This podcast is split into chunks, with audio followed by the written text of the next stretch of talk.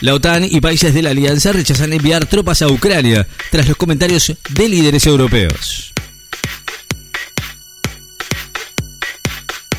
Kichilov, Milei dice nos invita a una sociedad espantosa, un país en estado de disolución. El gobernador de la provincia de Buenos Aires dijo hoy el presidente Javier Milei nos invita a una sociedad espantosa, un país en estado de disolución y remarcó que tras la caída en el Congreso de la Ley Bases desarrolló una etapa de venganza, de castigo a las provincias. Los argentinos Trungellete y Paz avanzan a octavos de final en el Challenger de Ruanda. Marcos Trungellete y Juan Pablo Paz avanzaron hoy a los octavos de final del Challenger de Kigali, Ruanda, sobre superficie de polvo de ladrillos y con premios por 41.000 euros.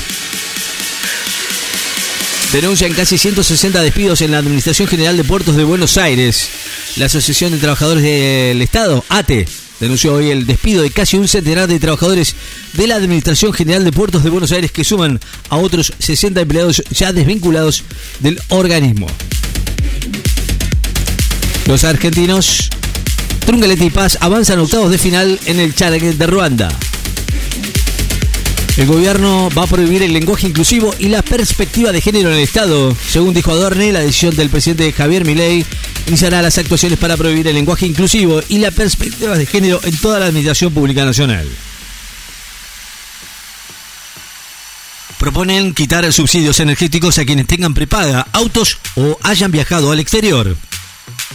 La Secretaría de Energía propone el próximo jueves, mediante audiencia pública, restringir el acceso a los subsidios de las tarifas de energía de gas mediante la aplicación de nuevos criterios de exclusión como los viajes realizados al exterior, los gastos con tarjetas de crédito o la cobertura médica.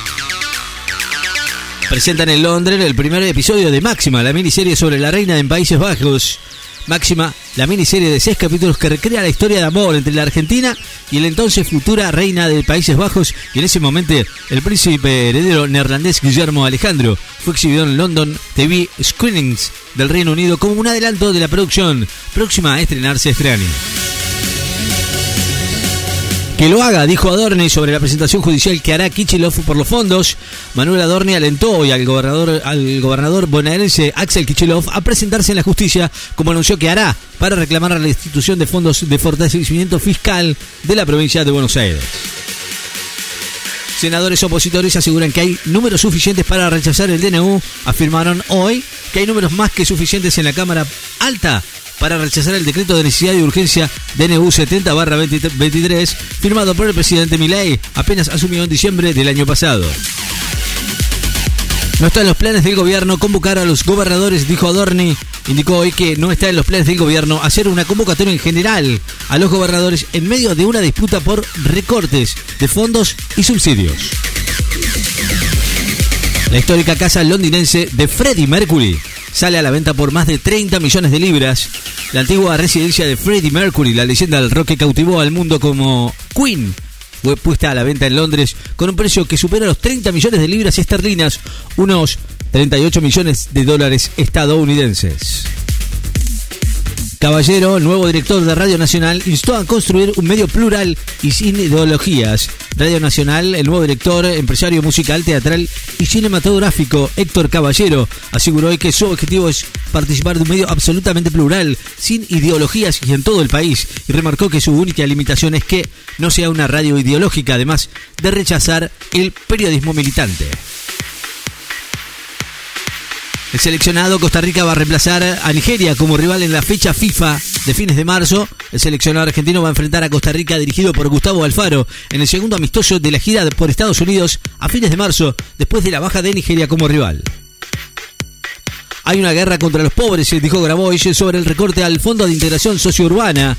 Grabois aseguró que hay una guerra contra los pobres al referirse a la reducción del Fondo de Integración Sociourbana, el FISU, dispuesta por el gobierno y considero que además de defender la política pública hay que rechazar la realización de campañas de difamación y desprestigio que degraden a personas honestas como la exfuncionaria del área Fernanda Menio.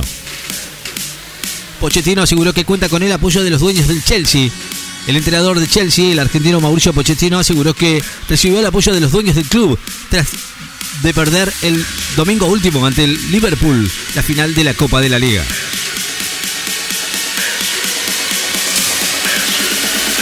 La temperatura actual en la ciudad de Necochea 26 grados, 3 décimas, la humedad 66%, la presión 1008 en hectopascales, vientos del sur a 10 kilómetros en la hora.